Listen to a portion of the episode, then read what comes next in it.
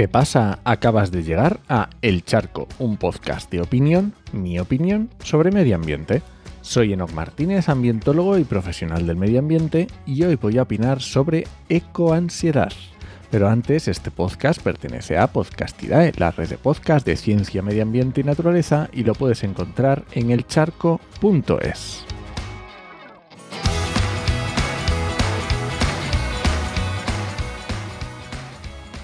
Lo primero es que no soy un profesional de la salud mental. Y esto no es un podcast sobre salud mental.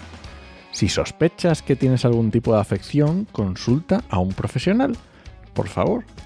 Te recomiendo podcasts como Mentescopia, por ejemplo. Vale, ya tenemos claro esto. ¿Bien?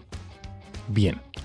Pues si entendemos que el miedo, sudores, temblores, palpitaciones, cansancio, hiperventilación es el cuadro clínico más frecuente de ansiedad, cuando ésta está motivada por el cambio climático, se le va a llamar ecoansiedad.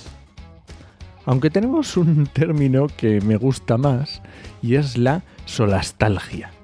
Es un neologismo que describe una forma de angustia, estrés mental o existencial causado por el deterioro medioambiental. ¿Vale? Es más amplio que no solo el cambio climático. Y si además tenemos en cuenta que, por ejemplo, en una investigación de The Lancet no muy antigua, que decía que casi la mitad de los jóvenes entre 6 y 25 años afirma que la preocupación por el clima afecta de forma negativa a su vida cotidiana, pues está claro que es algo que debemos afrontar. Y no solo esta investigación de The Lancet, haciendo una pequeña búsqueda en Google te puedes encontrar un montón de estudios que así lo corroboran. Así que voy a hacer una comparación y luego me voy a desdecir. Empiezo. Si tenemos hipertensión, el médico nos receta, por ejemplo, no tomar sal o tomar menos sal. ¿Nos da ansiedad la hipertensión? ¿Nos da ansiedad tener que controlar la sal en las comidas? Hombre, pues al principio a lo mejor sí, en cuanto te lo diga el médico, a lo mejor la preocupación, yo qué sé, pues, pues sí te puede dar ansiedad. Pero cuando uno se acostumbra a comer sin sal, esa posible ansiedad desaparece. Pues con la ecoansiedad hagamos igual. Frente a la ecoansiedad, acción. Hagamos lo que esté en nuestra mano para evitar el cambio climático o el deterioro ambiental, que es mucho como personas individuales, teniendo en cuenta la magnitud del problema. Y aunque ya te lo he dicho otras veces, recordemos dos acciones muy potentes que podemos realizar una, votar partidos que se tomen en serio el medio ambiente. Pero bueno, esta es solo cada cuatro años, así que bueno. Y la otra es comprar.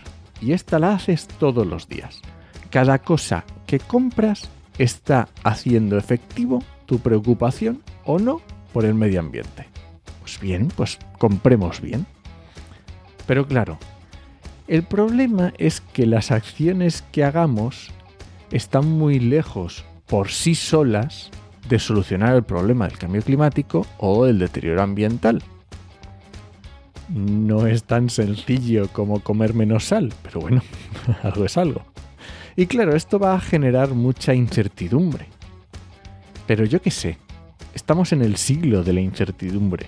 Incertidumbre en el trabajo, incertidumbre en, en el sueldo, en la vivienda, en todo. Y yo siempre me aplico una frase que me encanta, que no sé quién dijo o, si es sabiduría popular, acerca de las preocupaciones y de las acciones. Y es, si un problema tiene solución, ¿para qué preocuparse? Y si no tiene solución, pues ¿para qué preocuparse?